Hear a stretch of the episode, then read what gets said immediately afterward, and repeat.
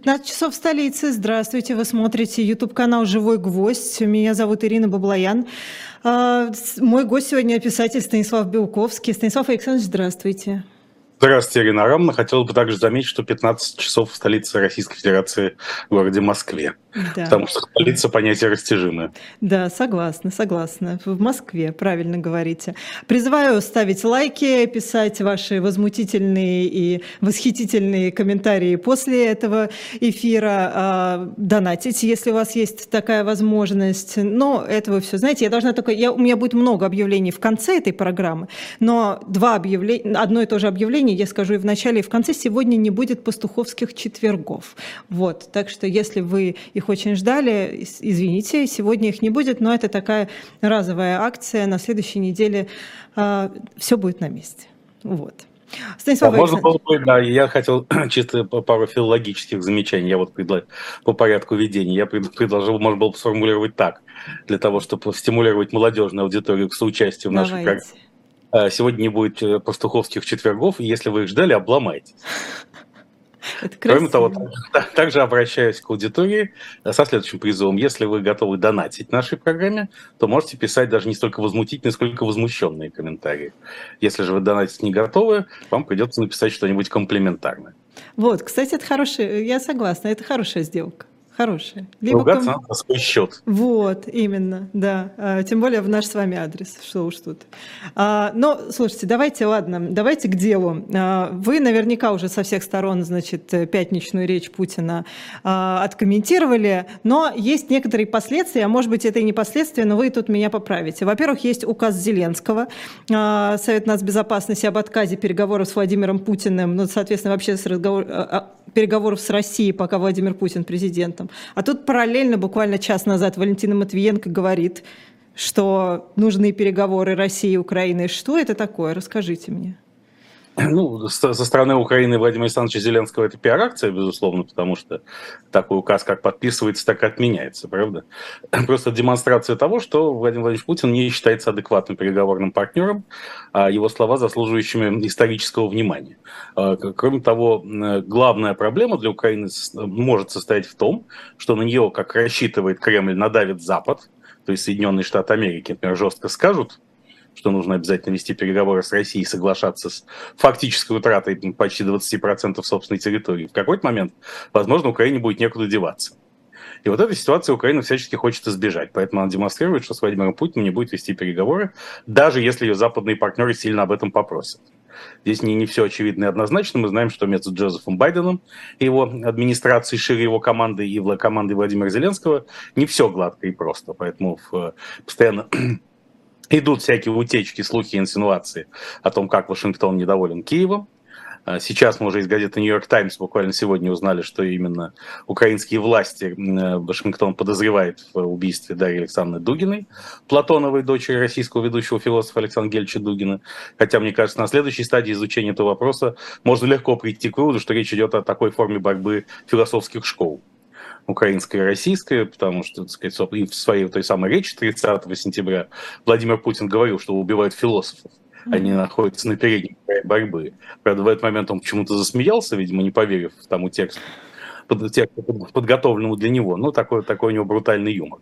И ведь э, Александр Гельевич Тугин вообще в последние э, месяцы и даже годы хотел захватить Институт философии Российской Академии Наук, где, возможно, окопались э, частично тайные сторонники глобализации и даже Украины, что, что самое страшное. Но они какие-то оказались буквально такими же стойкими, как вооруженные силы Украины, Институт философии Александр Гельевичу и компании не сдали. А если говорить о философских обобщениях, важнейших вы как раз мы говорим о них, да, все все-таки борьба философских школ, то Владимир Владимирович ясно дал понять, его основное, на мой взгляд, содержание, основной элемент содержания его речи в том, что Бога нет. Он отрицает его существование, потому что он сказал, что он сам и Россия действуют, ну, я сейчас не дословно, а приблизительно, но по смыслу точно цитирую, по воле судьбы и истории. То есть субъектность судьбы и истории, безусловно, означает отрицание единого Бога, в смысле Бога Авраама, Исаака и Иакова, а не Бога философа по Блезу Паскалю. И, безусловно, это отражает истинную религиозную доктрину Владимира Владимировича, которая, в общем, движима обезличенными силами, судьбой и историей. Тут должны были встрепенуться РПЦ? Нет, ну, РПЦ и встрепенулись, они призвали всех умереть окончательно. Поскольку тут они поняли, что поскольку э, поняли, что раз Бога нет, то все позволено, как говорил известный персонаж Достоевского. И, в общем, если они будут плохо стараться работать на, на, на ниве частичной могилизации, то их распустят полностью к черту, поскольку да, последний сдерживающий центр в виде единого Бога исчезает не только из лексикона, но, видимо, и из возбужденного сознания российского лидера. Станислав Александрович, ну вот вы говорите, что а, вот этот вот указ, понятно, что это такая пиар-компания. Но если это понимаете вы, и это понимаю я, Запад ведь это тоже понимает? Ну, э, это понимают все, это не отменяет смысла сказанного. То есть э, Киев подчеркивает, что он не будет вести переговоры с Российской Федерацией на тех условиях, которые Россия хотела бы пролоббировать через Запад. Да, ведь в конечном счете Владимир Владимирович Путин считает, что независимо от успехов или неудач на украинских фронтах, а сегодня мы все больше можем констатировать, что вторая армия мира оказалась блефом. Кстати, вторая армия мира – это аббревиатура ВАМ. Тут можно использовать ее тоже в пропагандистских целях очень активно. Да? Здесь «вам» не тут. Вот э, вам оказалось совершенно не тут. Помните, что Владимир Владимирович Маяковский, вам, проживающим за оргией оргии, имеющий ванну и теплый клозет, как вам не стыдно о представленных Георгию вычитывать из столбцов газет, прямо как про спецоперацию Z написано. А спецоперацию можно нужно провести под каким-то кодовым наименованием «Вампир», намекая на то, что в случае успеха второй армии мира там будет устроен большой банкет. Где-нибудь прямо, прямо на полях сражений. Вот независимо от успехов некой силы ранее известной, как вторая армия мира, Э, сказать, энергетический шантаж Запада, продовольственный шантаж мира, нынешняя сделка ОПЕК плюс о сокращении добычи нефти. Мы можем отдельно поговорить о том, почему ничего такого существенного в этой сделке на самом деле нет. Э, могу обозна- обозначить. Ну, если вы разбираетесь, буду благодарна, если вы мне объясните. В порядке, спойлера могу сказать, что э, и так страны-члены ОПЕК плюс добывают меньше, чем они договорились в итоге добывать. То есть они, ну, так сказать, поэтому сокращение, декларированное сокращение добычи не приводит к его физическому сокращению. Это скорее, скорее здесь идет отрицание увеличения добычи, и тем самым посылается мрачный сигнал Джозефу Байдену в преддверии промежуточных выборов в Конгресс которые состоятся в начале ноября, угу. если как в Америка не падет жертвой российской ракеты «Сармат» или ракеты «Посейдон», находящейся на атомной подводке, подводной лодке «Белгород», поскольку на этой неделе Кремль активно вел пиар-компанию о том, что держите меня семеро, а то я всех уничтожу. Э, пиар-компания велась через западные СМИ, традиционно лояльные Кремлю, и привыкшие к такого типа компаниям, например, итальянскую газету «Ля Република», которая, я помню, еще в, еще в конце 80-х годов сотрудничала с ЦК КПСС в анализе личности Бориса Николаевича Ельцина тогда ключевого оппозиционера, еще претендента на власть, а не президента РСФСР. Вот, и в Республике было написано, что атомная подводная лодка «Белгород» куда-то вышла там погулять, и у нее на борту находится 8 ракет не «Сармат», а как «Посейдон», каждый из которых может устроить страшные цунами, э, в свою очередь способные обрушить Нью-Йорк, Лос-Анджелес, все что угодно. В общем, если цунами не случится до ноября, то в Америке будут э, промежуточные выборы в Конгресс, и снова бензин снова вырастет, и значит э, ОПЕК плюс фактически дал хорошую подачу республиканцам, которые могут вернуться к власти, и с точки зрения Владимира Путина, если придут республиканцы, а потом э, удастся дотерпеть до 2024 года и победит республиканский кандидат в президенты, вряд ли это будет сам Дональд Трамп, его туда не пустят э, глубинное американское государство, но, может быть, это будет губернатор Флориды Рон де Сантис или кто-то еще такой, республиканцы пойдут на компромисс с Россией по поводу Украины, а компромисс с точки зрения Владимира Путина состоит в том числе и в фактическом признании Западом этой аннексии, столь стремительно поэтому и объявлены в сентябре, пока успехи вооруженных сил Украины во главе против, в борьбе, вернее, против ВАМа, то есть бывшей второй армии мира, также может называться БВАМ. БВАМ, бывшая. БВАМ, бывшая, бывшая вторая армия мира. Вот, э, значит, пока они не стали слишком очевидными. Вот. А Украина говорит о том, что нет, какие бы сделки Запад не был готов, э, обуреваемый предчувствием голода, холода и тьмы, заключать с, с путинским Кремлем, Украина не согласится с ними, несмотря на всю свою зависимость от Запада, как экономическую, так и военную.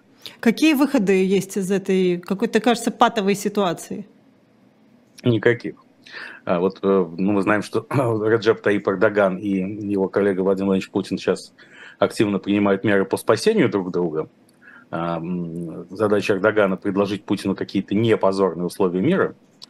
Ну, например, вот такие, какие Путин хотел после саммита ШОС в Самарканде. Mm-hmm. Это трех пунктов. Фактическое признание аннексии территории Украины частично – это возобновление энергетической сделки с Европой, которая, правда, была поставлена под удар взрывами на северных потоках, и обмен активами. А, Европа, не Европа, а Запад, коллективный Запад, англосаксы плюс континентальная Европа, размораживают арестованные российские активы, а Россия разблокирует де-факто, хотя и не де юре, арестованные западные активы на своей территории. Но все это, так сказать, упирается в то, что все форпостом защиты коллективного Запада выступает Украина с ее войсками и народом. А Украина не согласится на такие условия, и сказать, она это всячески подчеркивает, что не, не, не может быть разговора об Украине без Украины. Эта формула возникла еще э, вскоре после драматических событий 2014 года, когда де-факто началась четвертая мировая гибридная война, кульминацию которой мы сейчас наблюдаем. И что же, что же, какой, ну, вы говорите никакой, но это же должно как-то закончиться ну, все там будем, как, как говорится. Я все время предлагал этот слоган банку ВТБ, потому что... То есть ВТБ... мобилизация дойдет до меня?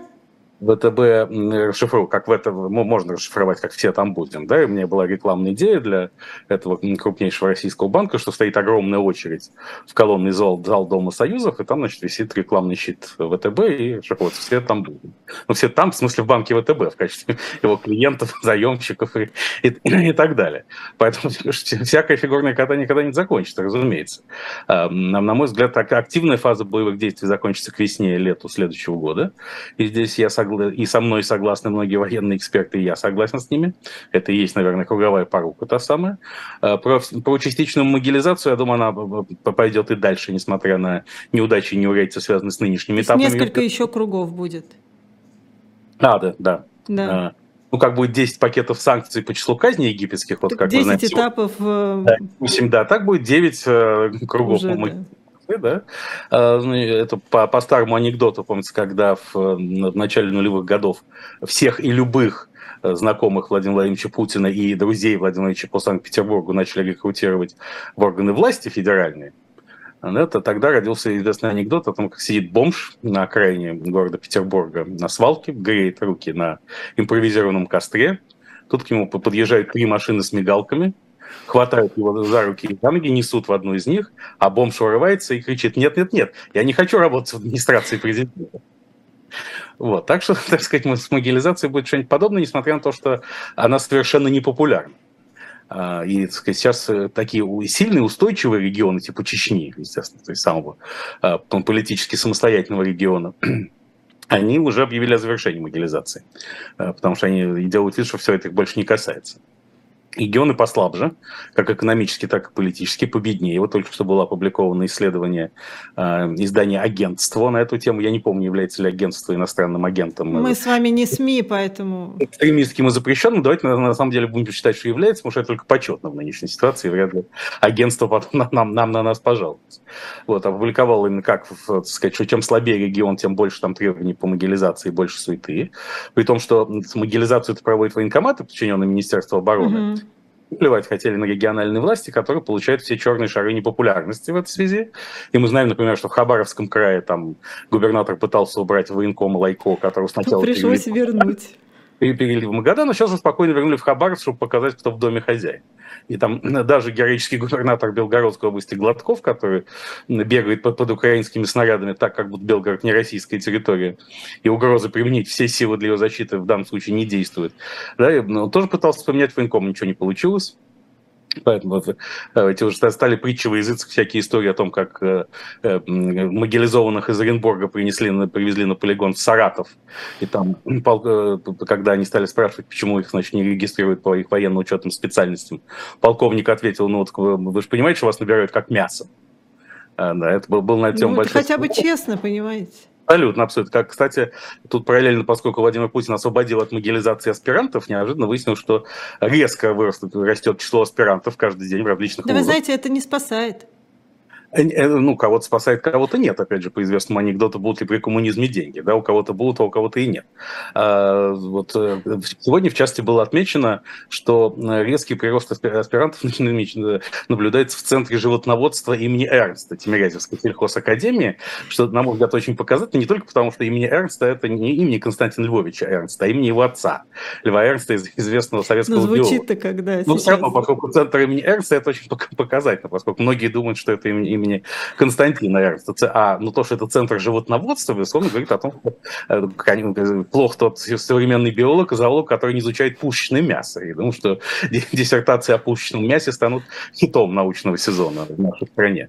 Но различные военные аналитики, адепты спецоперации Z считают, что нам нужно нам, это не нам, а Кремлю. К счастью, мы не в Кремле. Эм, хотя частично одна одной, так сказать, ногой нашей программы в столице той самой Российской Федерации, где сейчас 15 часов 16 минут. На всякий случай вы слушаете канал «Живой гвоздь». Вот спасибо. Да, раньше так было принято, меня требовали говорить каждые 15 минут, я, правда, забывал, но само требование остается в силе. Вот.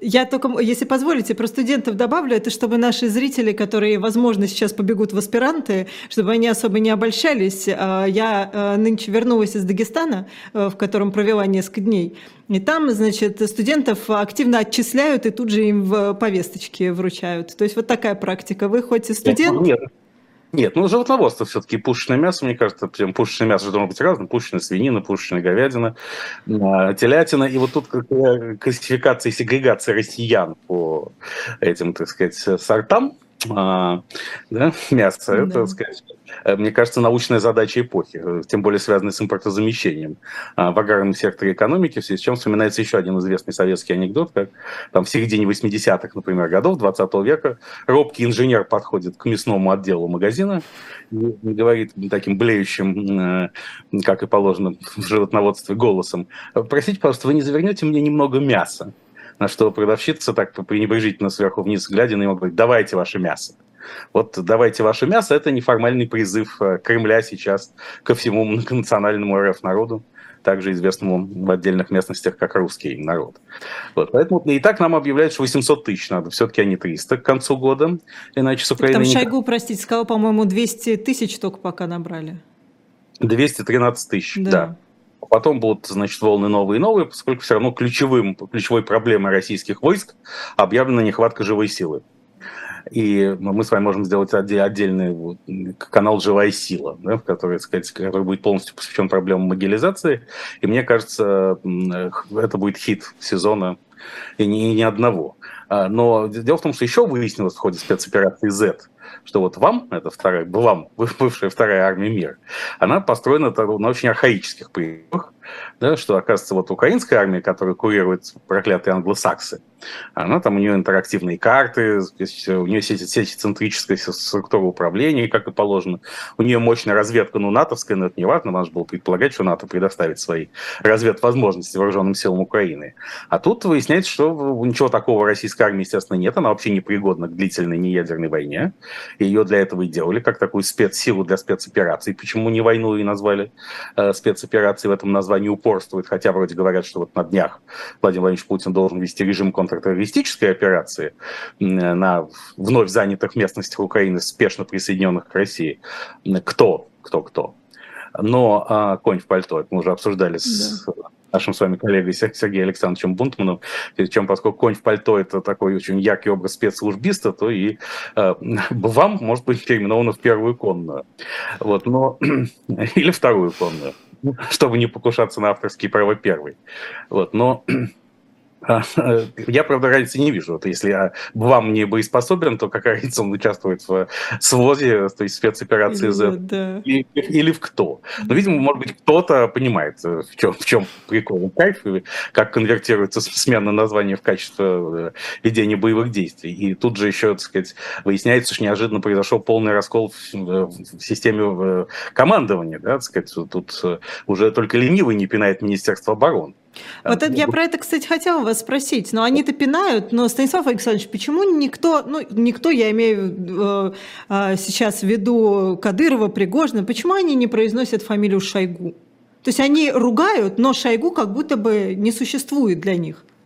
Ну, потому что все-таки Сергей Кужугет Шойгу – это очень близкий к топ-босс человек, который, как мы помним, не только возглавлял список блока единства на выборах 1999 года, но и подарил Владимиру Владимировичу Путину лабрадора Конни Полгрейв и с этого момента в известной степени он неприкосновенен. А, и, но... Вот, значит, какой путь к сердцу. Да, путь к сердцу мужчины лежит через собаку, а не желудок, как многие думают. Да. А, Путин вообще не, не, не, так сказать, никогда не был чревоугодником. А, к сожалению, да, сказать, как говорилось в старой песне группы «Сплин», мой президент не пьет и не курит, лучше бы пил и курил. Вот. Мне кажется, в, в, в нынешней э, геовоенной ситуации это, эта композиция особенно актуальна, именно поэтому кажется, у группы «Сплин» большие проблемы. Проблемы с концертами, да. Против деятельности на э, территории Российской Федерации. Вот. Э, но э, и так все все понимают. Да, и, да ну, Евгений Пригожин, Евгений Викторович Пригожин, Рамзан Ахматович Кадыров – это политические фигуры высшего порядка, первого эшелона. Поэтому, конечно, они должны себя сдерживать. Но они, например, в отношении начальника генштаба генерала Герасимова и особенно вот и некоторых еще генералов, типа Александра Павловича Лапина, да, так сказать, как командующего группировкой «Центр», совершенно не сдерживается. Уже их устами Герасимов Лапин обвинены в кумовстве. Газдам Махамадович Кадыров даже использовал слово «непотизм», что, безусловно, является важным ментально-культурным прорывом для политика такого уровня и ранга. Э, и что, оказывается, в Татарстане жили вместе родители генералов Герасимова и Лапина, с один тащит другого, всякие там военные источники уже заступаются за Лапина. Становится очевидным, э, как патриотическая общественность продвигает э, новых военачальников. Сейчас, видимо, в фаворитах теперь генерал армии Сергей Суровикин. Вы помните, это победитель, это человек, который участвовал в уличных боях во время путча 19-21 августа 1991 года. Он был командиром танкового батальона, который задавил как раз Комаря, Усова и Кричевского, тех вот троих погибших, единственных погибших те события. И как надо понимать, что если бы такие военачальники, как Суровикин, э, во время путча были бы на авансцене, да, конечно, путь бы не провалился, мы до сих пор жили бы в Советском Союзе. Но поэтому его карьера резко пошла вверх, и Сейчас еще все больше упоминают генерал-полковника Михаила Теплинского, это новый командующий ВДВ. Э, которого действительно надо отметить, что человек незаурядный, потому что он стал героем России в 95 году, в 1995 году, будучи еще лейтенантом в Чечне. То есть, э, так сказать, это не, не, отнюдь не паркетный деятель. Но вот видно, что их э, продвигают на место нынешних. Но, да, господа Кадыров и Пригожин не называют святое имя Сергея Кужугетовича, но другие называют. И причем, ну, например, и бывший депутат, бывший украинский депутат и видный сторонник СВОЗа и перехода Украины под контроль России Олег Царев Киселев, и даже э, заместитель по российской версии э, губернатора Херсонской области Кирилл Стримаусов э, прямо или косвенно заявили нынче, что Сергей Кужугетович Шойгу должен покончить с собой, застрелиться. Так они и сказали. В связи с определенными вполне результатами СВОЗа и крахом ВАМа.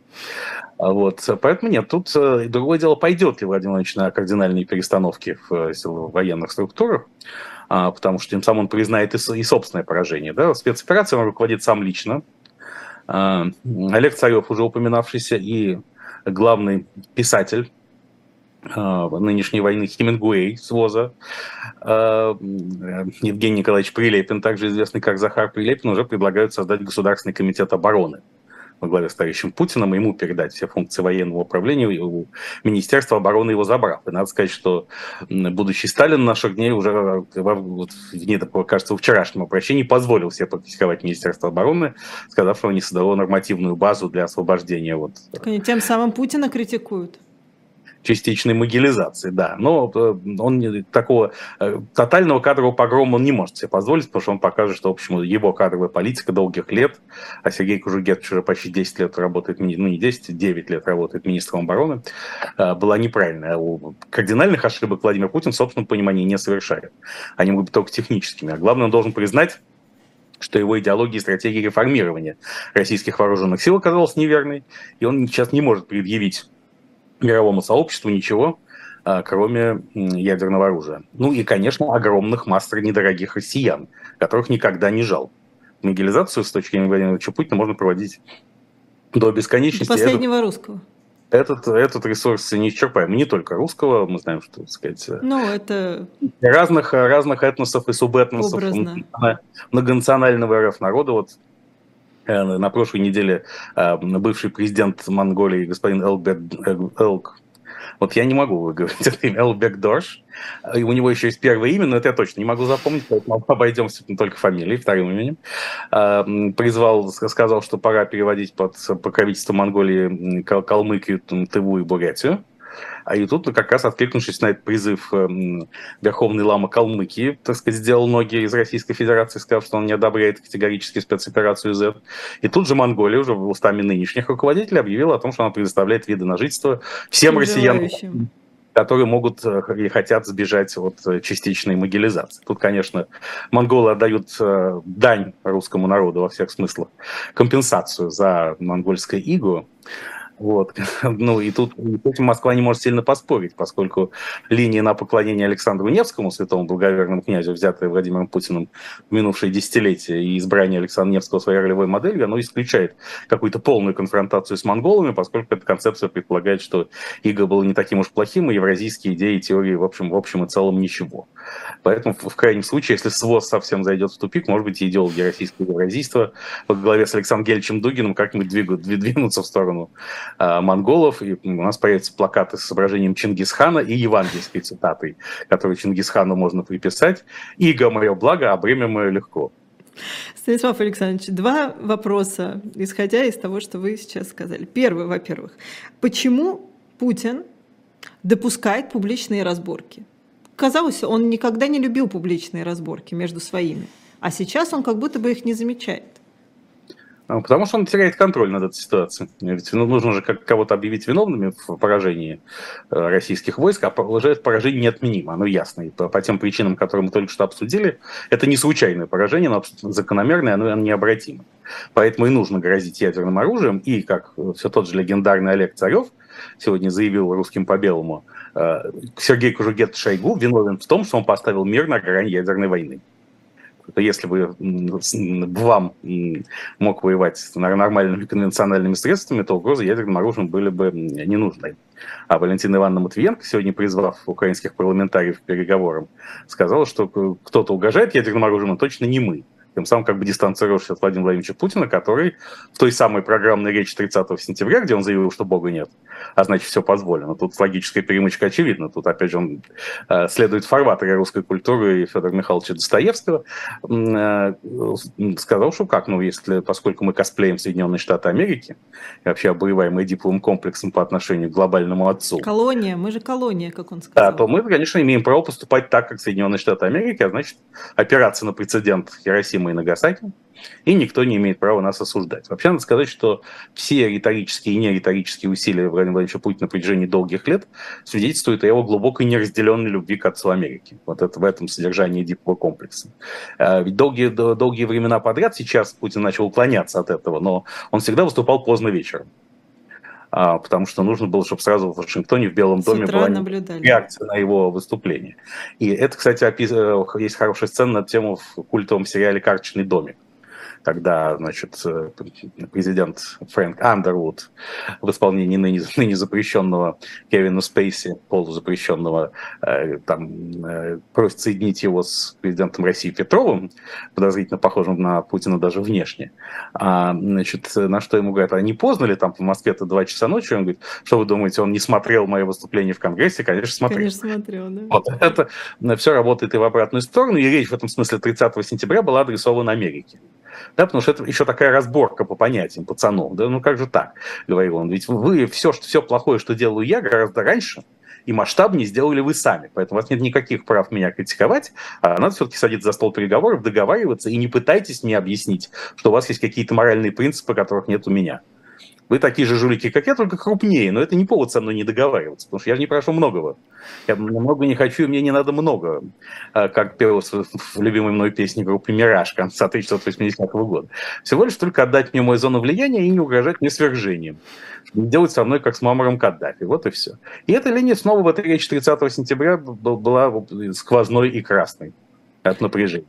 Станислав Александрович, с вашего позволения, чтобы мы с вами продолжили э, и в дальнейшем значит, беседовать на YouTube-канале «Живой гвоздь», у нас 20 э, секунд рекламы. Скажу, что на shop.diletant.media вы просили, и вот вам, пожалуйста, опять книжки Натальи Ивановны Басовской можете а, купить, и можете успеть купить, потому что один раз объявив об этом сейчас, у вас через 10 минут уже, возможно, не будет такой возможности, потому что потому что их разбирают... Роскомнадзор может запретить. Во-первых, Роскомнадзор может запретить, конечно, потому что это а, история, история Европы в лицах, как говорится. Вот. Хотя, ну, ничего, может быть, такое еще и пропустят. Такое еще Роскомнадзор может пропустить. В общем, успейте, а, успейте, пока, пока книжки есть. А, ну, давайте дальше. А, Станислав Александрович, вот если исходить из мы с вами наблюдаем, да, что с 24 числа происходит.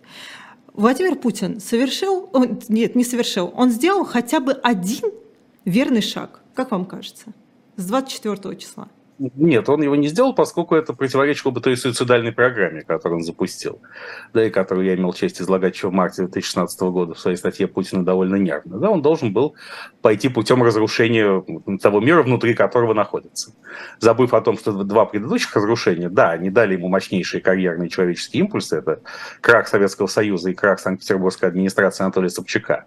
Но, во-первых, они делались не им, он не был ключевым игроком в этом разрушении, он пытался в меру скромных сил и в первом и втором случае как бы противостоять этому всему, а во-вторых, это все соответствовало ходу истории. Сейчас он никогда не был последней, последней инстанцией, звеном последней ответственности. Сейчас он и является таким звеном, оно уже инстанция, и он, безусловно, идет против хода истории, что показывают даже социологические исследования отношений разных поколений недорогих россиян происходящим. Да? Молодежь вся категорически против СВОЗа и частичной, ну не вся, а в значительной степени, против СВОЗа и частичной могилизации.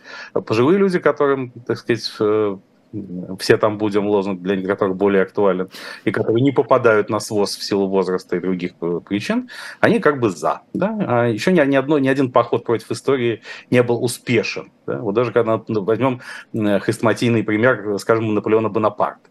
Вот, до 1807 примерно года он шел от победы к победе, поскольку он нес ценности свободы, равенства, братства, революции, прогресса да, и ликвидации традиционных монархий с 1807 года, он изменяет сам себе и становится фактически... Он, то есть тогда начинается реставрация. Он э, э, фактически хочет стать традиционным монархом сам, да, с чем связан его развод с Жозефиной значит, и брак с э, австрийской принцессой Марией Луизой, а вместо него мог быть брак и с Анной Павловной, сестрой Александра I. Он, он, он не, не случился и не сложился, опять же, из-за интриг англосаксов. Из-за чего же еще? Вот. И, да, и, так сказать, с этого момента Наполеон начинает играть против себя, и что закономерно заканчивается в 1814-15 годах. А, поэтому нет, э, можно растянуть этот поход. Да? Ведь даже объявление частичной могилизации – это огромная политическая ошибка. Да? Другое дело, что Владимир Путин не может на нее не пойти. Он должен как-то реагировать на поражение своих войск.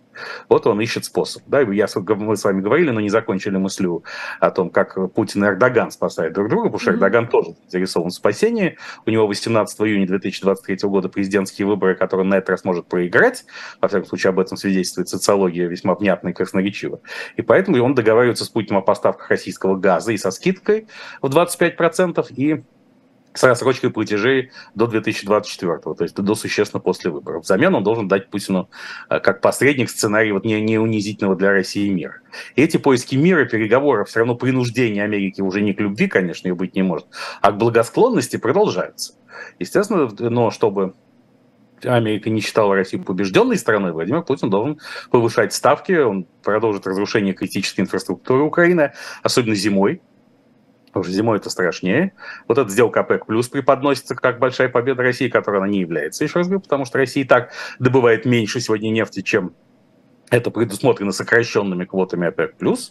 Вот, но э, поскольку еще Кремлю нужно было как-то оправдаться за странный обмен военнопленными по курсу. Один Медведчук 150 бойцов полка Азов и других военнослужащих вооруженных сил Украины за передачу командиров полка Азов, которых как коллективное лицо украинского неонацизма собирались публично судить в Донецке, а тут вот такая фигня, прямо малятки, получилась, да, то теперь задним числом Кремль говорит, что вот, дескать, это, мы, это было условием сделки ОПЕК+, да, это, оказывается, это сауд, саудиты, саудовская А это говорит о том, что силовики ему это не забыли?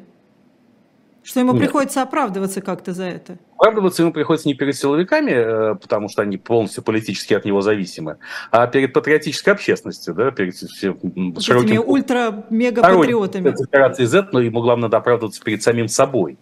Да, потому что Эрдоган же его слева сдал, сказав, что Путин волновался о судьбе одного единственного человека в Армении, Медведчука.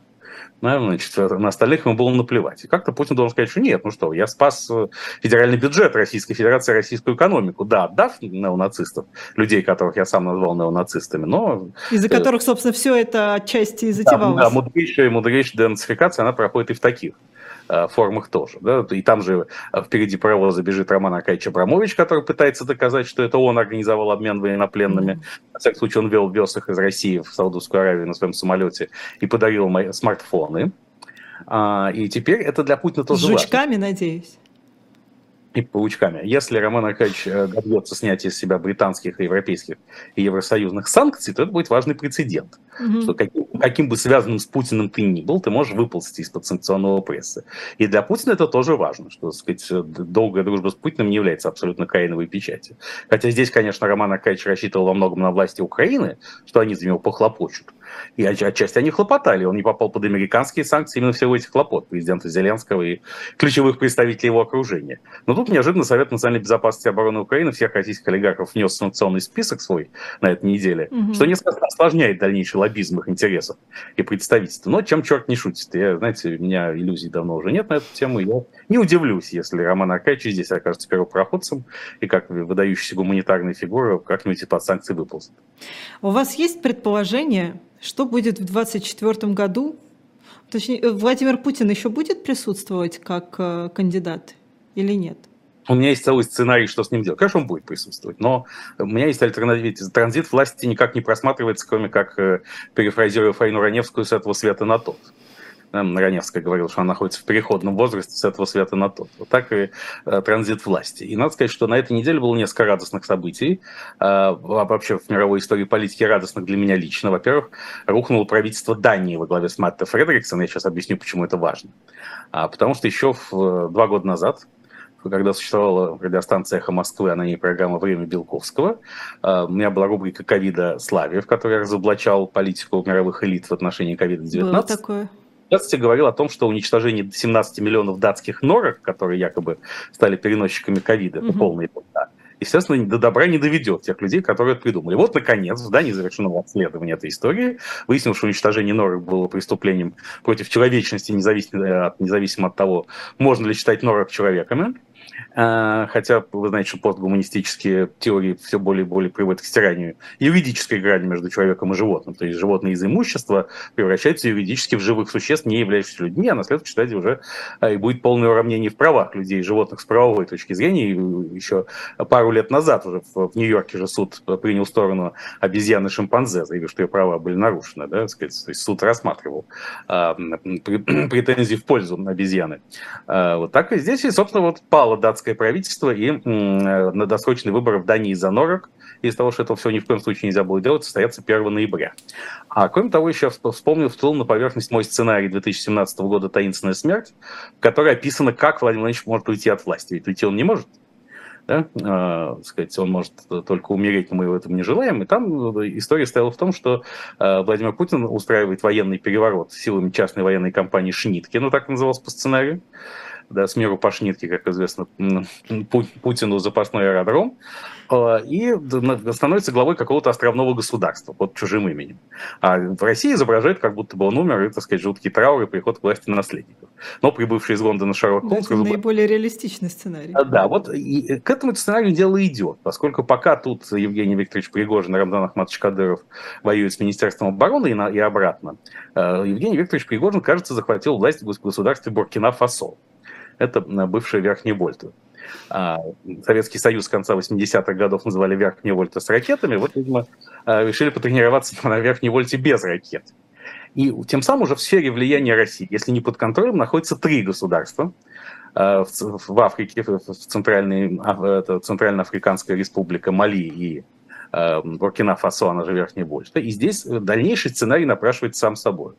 Дело в том, что там есть еще нет, несколько слабых государств, которые силами несуществующий формально ЧВК «Вагнер», хотя господин Пригожин уже упоминает ее как существующую, это ментальный, опять же, ментально-культурный прорыв. Но он просто говорит не ЧВК.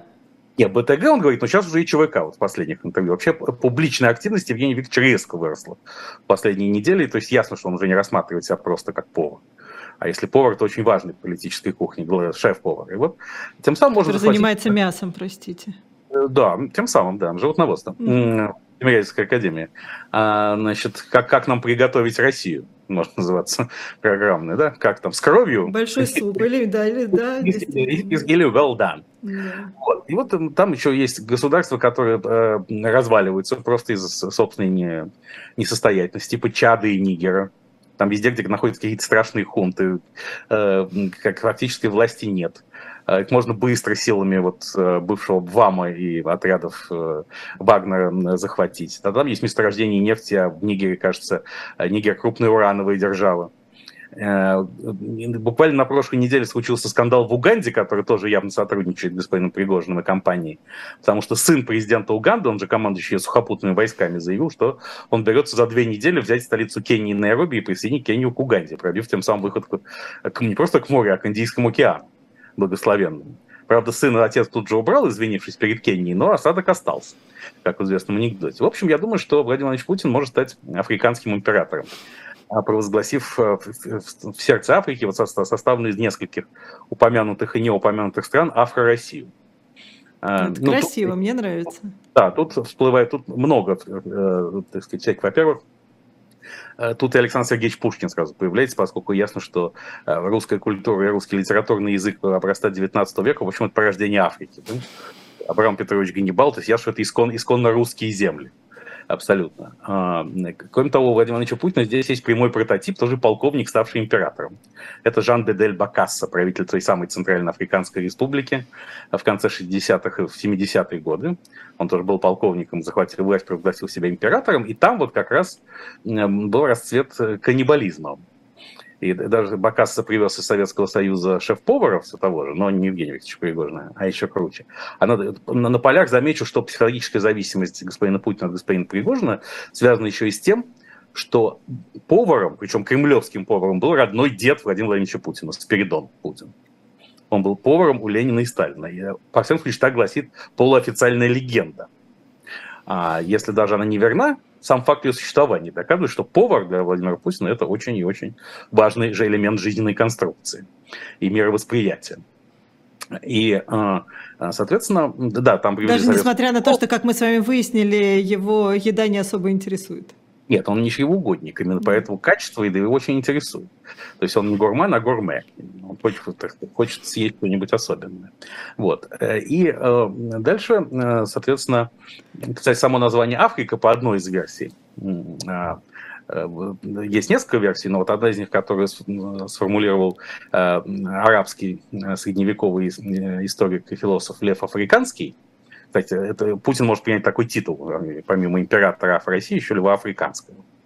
А, значит, он говорит, что Африка это э, э, фрики по-гречески, это ужас. То есть Африка – это страна, где нет ужаса. А еще по одной из трактовок фрики – это еще и холод. То есть страна, где нет ни ужаса, ни холода.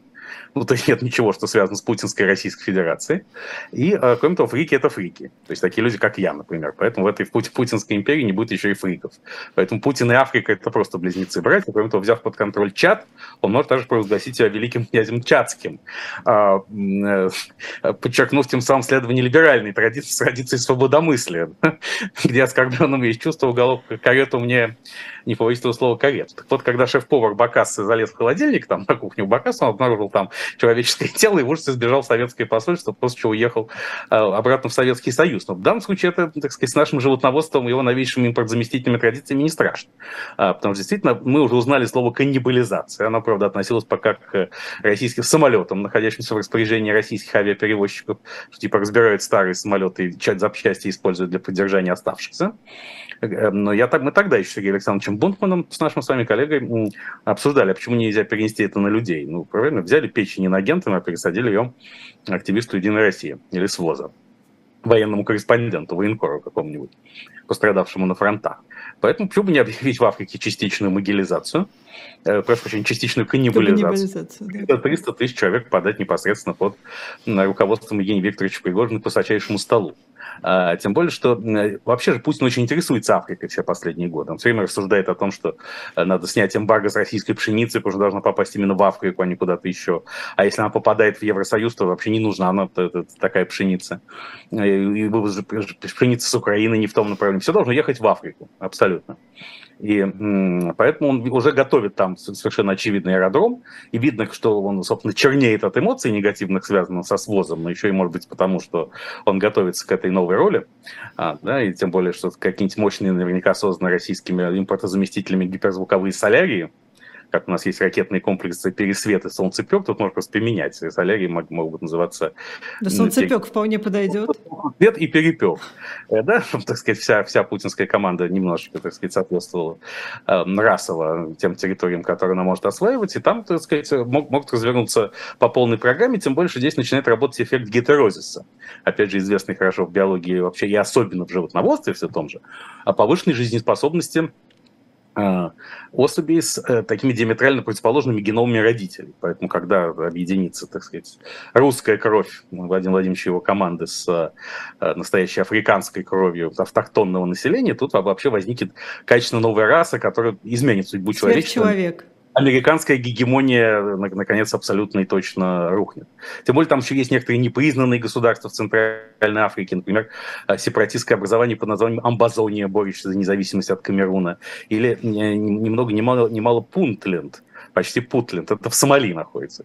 Поэтому вот это Афро-Россия может признать независимость Амбазонии и Пунтленда, и с помощью Вагнера и остатков Бвама, бывшей второй армии мира, там навести порядок, он же и Шухер. И вот, мне кажется, вот такой сцена, механизм отползания Владимира Владимировича от российской власти и более чем комфортен и реалистичен одновременно. Кстати, в пустыне Сахара можно, можно построить по принципу Лас-Вегаса точную копию Кремля, и этот Кремль будет называться Сахарный Кремль с памятником великому русскому писателю Владимиру Георгиевичу Сорокину прямо внутри. А, прекрасно. Мне кажется, это, мне кажется, на самом деле это самый реалистичный сценарий, потому что других пока, а, как это сказать, а, выживающих для Владимира Путина да, мы... Да, власти с этого света на тот как-то у нас мы не Ну да, мы других не видим. А, по последний вопрос про Кадырова и а, Пригожина. А они симпатичны друг другу? Ну, они симпатичны друг Я не знаю, симпатичны ли они лично друг другу, хотя они сейчас, особенно устами Евгения Викторовича... Просто Пригодна... они самые громкие. И Нет, вот они, интересно, как они взаимодействуют друг с другом. Но сейчас их интерес совпадает, поскольку они классические bad guys в путинском окружении. Люди, которым позволено больше, чем другим, и которые берут на себя неформальную ответственность, на, на которую не способны формальные путинские чиновники и сам президент, любящий говорить, что нас там нет. Да? А, вот. А, эти нет, говорят, нет, мы там есть. Вот сейчас Адам Султанович Делимханов, ближайший соратник Рамзана Ахматовича Кадырова, не, подчеркиваю, не имеющий ни малейшего, конечно, отношения к гибели Бориса Ефимовича Немцова в 2015 году, он сказал, что вот сейчас по поручению Рамзана Ахматовича Кадырова его подразделения двинутся в российские регионы, не украинские почему-то уже, как раньше было, по крайней мере, в ТикТоке, а российские, будут там наводить порядок э, и искоренять Крыму. Ну, ну, кто, кто еще может себе такое позволить? Поэтому сейчас интересы их совпадают, поскольку э, в той достаточно из-за своза и БВАМа э, отчаянной ситуации, в которой находится кровавый режим Владимира Путина, удельный вес, роль и статус этих плохих парней объективно нарастает. Они очень нужны. И они понимают, что они, в общем, схватили этого бога за его бороду. Бога, бог, бога, которого, в отличие от единого бога, по, по концепции Путина не существует. Давайте немного о конспирологии. А, Илон Маск в Твиттере высказался. Что это было? Ну, я считаю, что Илон Маск не очень интересуется ни Россией, ни Украиной, хотя он как раз презентовал, Зачем? презентовал на днях антропоморфного робота, Tesla бот, он же Optimus, по-моему, да? И как раз э, Кремль мог бы с помощью Илона Маска решить проблему частичной могилизации, получив пару сотен тысяч этих Тесла-ботов и отправив их. В наших а, роботах, как известно, было люди живые были, когда, помните, выпускали? Да, да, нет. Да. Ну, наше, то, что импортозамещение робота невозможно, это уже понятно. А, поэтому все-таки тут Илон Маск мог бы спасти ситуацию немножечко. Тем более, этих Тесла-ботов, их же можно, а, можно придать очертания реальных людей. Например, представляете, идет там тысяча роботов с лицом Николая Валуева или пару сотен с лицом Алины Маратны Кабаевой. Ну, видите, выходишь на фронт, а там Алина Маратна Кабаева. Тут, конечно, психологически будет сложно даже вооруженным силам Украины выдержать эту ситуацию. Но они справятся, я не сомневаюсь. Вот. Но Илон Маск, естественно, интересуется не Россией, не Украиной, а собой и Америкой. Он все больше доказывает, что он хочет быть крупной политической фигурой в Америке. Причем третьей силы, не республиканцам и демократам, и тем самым изменить само, само устройство американской политики, в которую дихотомия это республиканцы и демократы должна когда-нибудь подойти к концу, и почему бы и не сейчас, и почему не он бы. И mm-hmm. поэтому вдруг неожиданно демонстрирует, что он разбирается, оказывается, в мировой политике, он знает, что происходит не война в Украине, что это важное событие, он сюда влез. И, так сказать, он не, не, не на самом деле пытается стать посредником в украинском регулировании, просто он должен совершать ходы, которые привлекали бы к нему внимание как политической фигуре, способной претендовать если не на президентский пост, поскольку он уроженец ЮАР, и пока Конституция США не изменена в этой части, формальным президентом он быть не может, то он на какую-то ключевую нишу... Губернатора, например. Остаться, нет, ну губернатором это мелковато. Он просто человеком, который окажет существенное, если не решающее влияние на исход президентских выборов 2024 года со стороны. То есть покупка, если состоится эта покупка Твиттера, то он вернет туда Трампа? Ну, э, скажем так, Стивен Беннон, э, бывший советник Трампа, э, такой ультра, ультраправый консерватор, заявил нынче в каком-то интервью в одном, что вообще это было камнем преткновения, потому что Твиттер требовал внести в сделку с Маском условие, что Трампа в Твиттере все равно не будет, а Маск отказался. Я не знаю, так это или нет, и угу. будет он Маск накачивать Дональда Трампа, скорее он будет накачивать себя Твиттер нужен ему, чтобы самого себя продвигать к политическим высотам и сделать себя таким игроком, без которого формирование новой американской власти в 2024 году станет практически невозможным. А для этого всякая лыка в строку годится, что там веревочка, давай веревочку, как говорил герой Николая Васильевича Гоголя. Так что годится для этого, естественно, и не война в Украине, но я говорю, что не нужно слишком дословно и серьезно воспринимать усилия Илона Маска, хотя, естественно, кремлевские люди за них уцепились и начали кричать, смотрите, смотрите, вот даже Илон Маск практически на нашей стороне. Ну, они также, наверное, уцепятся и за статью Нью-Йорк Таймса, которую вы сказали в самом начале. Ну да, о том, что глубокие философские основания лежат в конфликте России и Украины, о чем, не будучи способен сдержать смеха, впрочем, в этот момент говорил Владимир Владимирович Путин в своем программном отрицающем единого бога выступлении. А, две темы еще, если успеем, но они, в принципе, связаны друг с другом. Что? Конечно, успеем. Конечно, успеем. Ну вот, Я замечательно. А, они связаны друг с другом, и все это про российских оппозиционеров. Во-первых, э, значит, очередной пакет санкций и криптовалюты, которые просто но ставят крест на всех уехавших оппозиционеров, правильно я понимаю? В финансовом ну, это, смысле. Это идея, собственно, я, кстати, пользуюсь, была только что мной сформулирована в... Э, нет, я не сказал, что она мной была сформулирована, она была сформулирована. Слово «мною» вкралось как паразит. А в телеграм-канале Белковский, который случайно совпадает по названию с моей фамилией, и он, это телеграм-канал, он мой главный информационный спонсор, во-первых. Все, что я знаю, я знаю оттуда. Э, и он э, ведется искусственным интеллектом. Это первый постсоветский телеграм-канал на базе искусственного интеллекта, поэтому призываю всех всех подписываться на телеграм-канал Белковский, где и было написано, что восьмой пакет санкций Евросоюза наносит большой удар по внесистемной российской оппозиции, поскольку отстраняет всех РФ граждан от э, криптокошельков и криптовалют. Но выход очевиден. Э, двигаться надо в Монголию. Получать сначала вид на жительство, потом гражданство Монголии, и возвращаться в криптосферу. Опять же, в, в этом есть что-то чувствительно евразийское. Александр Гельевич Дугин будет доволен. Зачем Кстати, Дугин, начинал, Дугин начинал как сатанист, потом он стал евразийцем. Вот, так сказать. А зачем они это делают? Ну, то есть им действительно кажется, что это каким-то образом... Э, Нет, логика Евросоюза совершенно понятна, и в ней, есть свои внятные основания. Поскольку Россия все более и более вытесняется из сферы обращения доллара и евро, а заменить, естественно, с помощью юаня и индийской рупии это невозможно, кстати, я думал о том, что Россия и Индия могли бы стать совместную валюту и назвать ее рупь. Рубль. Руб, да, рубль плюс рупия. А вот, э, значит... Э, вы им столько гениальных идей за сегодня уже Нет, ну, Сергей Александрович мы создали креативное бюро КГББ, креативная группа Белковского Бунтмана, да, и оно работает бесперебойно. Кстати, не все знают, я просто хочу сказать, что Сергей Александрович Бунтман сегодня э, отсутствует в эфире, поскольку он является одним из главных переводчиков и литературных партнеров э, французской писательницы Ани Эрно, получившей сейчас Нобелевскую премию мира. И в связи с этим э, я-то рассчитывал, что Нобелевку получит украинский поэт Сергей Жадан, но получил Ани Эрно. И это, конечно, сейчас для Сергея Александровича в эти часы и минуты несколько важнее. А, и поэтому у нас есть счастливая возможность, пусть и не столь часто, пообщаться с Ириной Арамной в прямом эфире. Но поскольку в значительной КГБ степени... КГБ ко мне тоже, знаете, подойдет в данном случае. Безусловно. Да, я, кстати, в свое время, еще когда КГБ не существовало, но де-факто существовало, оно же предвечно, да, э, я своему приятелю Борису Абрамовичу Березовскому рекомендовал несколько креативных идей. Одна из них создать юридическую фирму, назвать ее «Бабло». «Бабло». И а, еще одна идея была а, сделать такой плакат с Березовским и, и надпись «Мы выберем президентом хоть черта лысого».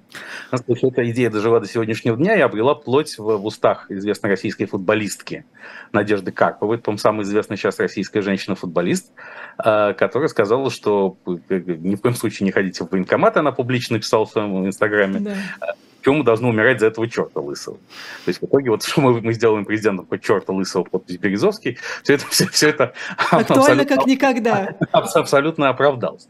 Вот, но российские власти и околовластные структуры все больше уходят в криптомир. Это им необходимо, чтобы избегать уже введенных санкционных ограничений в части всевозможных расчетов в долларах и евро, поэтому, естественно, их надо настичь и там. И в этом смысле, как бы мы не иронизировали над решением Евросоюза, оно абсолютно понятно и логично внутренне. Другое что еще заодно оно ударит по российским оппозиционерам, но, знаете, к сожалению, сам российский паспорт Российской Федерации становится токсичным, и, э, так сказать, о коллективной ответственности можем долго рассуждать, сейчас не будем, иначе вторую тему не успеем обсудить. Угу. Но все больше диктует необходимость все-таки перевода пока России в метавселенную ну, своим да, признаком идентификации. Вторая тема тоже о российских э, оппозиционерах и политзаключенных. Э, почему сейчас э, решили добавить к сроку, ну не к сроку, к обвинению Владимира Карамурзы еще и госизмену? Потому что важно показать, что яркие оппозиционные фигуры являются не носителями каких-то точек зрения, не совпадающих с путинской, а просто таки госизменниками. И Владимир Владимирович Кармурза, которого я лично считаю одной из самых ярких оппозиционных фигур, хотя, может быть, это очевидно не для всех, но для меня очевидно, конечно, он попал... Влиятельного, как минимум, да. Надо, надо показать. Я думаю, что и Алексей Анатольевич Навальный здесь не застрахован от такого развития событий. Но я думаю, что и господин, господин Навальный, и господин Кармурза, и все-все-все прекрасно понимают, что их сроки их пребывания в заключении не определяются не решением суда, а ходом истории, скажем так, и перспективами провозглашения Владимира Путина а, императором а, российским и великим князем Тяцким в одном флаконе. Но... Кстати, гербом вот этой Афро-России я подумал, а, что может быть двуглавая крыса. Ну, крыса, загнанная в угол, это вообще, да, так сказать.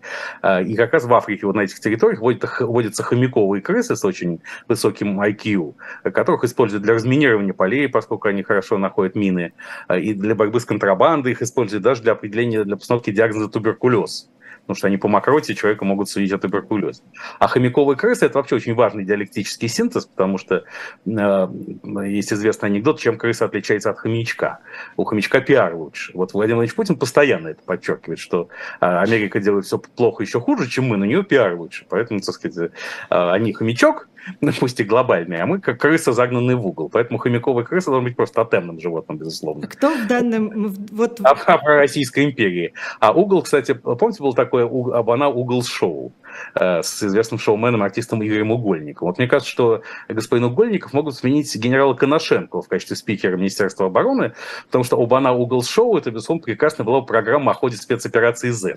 Во-первых, это крыса загнаны в угол здесь, а Обана это именно те эмоции, которые вызывает каждый день пребывание в бывшей второй армии мира на украинских фронтах. Но вашу теорию про э, загнанную в угол в 2014 году я понимаю, а кто сейчас загнал крысу в угол? Ну, видимо, крыса в поисках суверенитета и полной независимости. Просто ну, носится и решила, сама решила, решила, эту, решила эту проблему самостоятельно. Да. Спасибо большое. сил.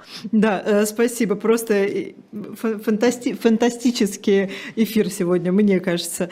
А, но я обещала э, в конце программы прорекламировать несколько важных вещей. Во-первых, а, в 16 часов э, будет «Были правах», а, Калоя Хильгов и Алексей Кузнецов, как всегда, на своем месте. А вот в 17 часов Ирина Воробьева, которую вы просили, которую вы не видели уже 7 месяцев, а, и вы очень хотели, чтобы она, наконец, а, появилась на «Живом гвозде» в программе «Слух и эхо», так что вы не отключайтесь и сможете написать, задать свои вопросы а, Ирине.